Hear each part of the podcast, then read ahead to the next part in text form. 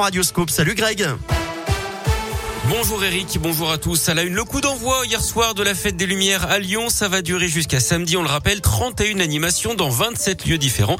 Toutes les infos utiles sont d'ailleurs à retrouver sur radioscoop.com. En attendant, les Lyonnais se sont rassemblés en masse dans les rues hier pour admirer les créations de cette édition 2021. Quelques restaurateurs se sont fait épingler pour avoir vendu du vin chaud à emporter, ce qui est interdit par le protocole cette année. En France, un projet d'attentat au couteau déjoué à quelques jours de Noël. Deux hommes de 23 ans ont été mis en examen vendredi dernier et placés en détention provisoire. Ils avaient été interpellés en région parisienne alors que l'attaque était considérée comme sérieuse et imminente par les services de renseignement. En foot, les sanctions sont tombées pour Lyon après les débordements contre Marseille fin novembre. Dimitri Payet avait été touché par une bouteille d'eau lancée depuis les tribunes à Dessines, qui avait entraîné l'interruption de la partie. Un point en moins au classement pour l'OL et le match face à Marseille qui devra être rejoué à huis clos.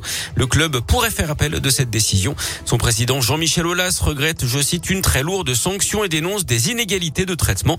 Les Marseillais, eux, sont furieux, mais pour la raison inverse. Le club parle d'une décision décevante et même, je cite, humiliante pour les joueurs. Sur le terrain d'ailleurs, on jouait hier soir en Ligue des Champions. Lille s'est qualifié pour les huitièmes de finale après sa victoire à Wolfsburg 3-1.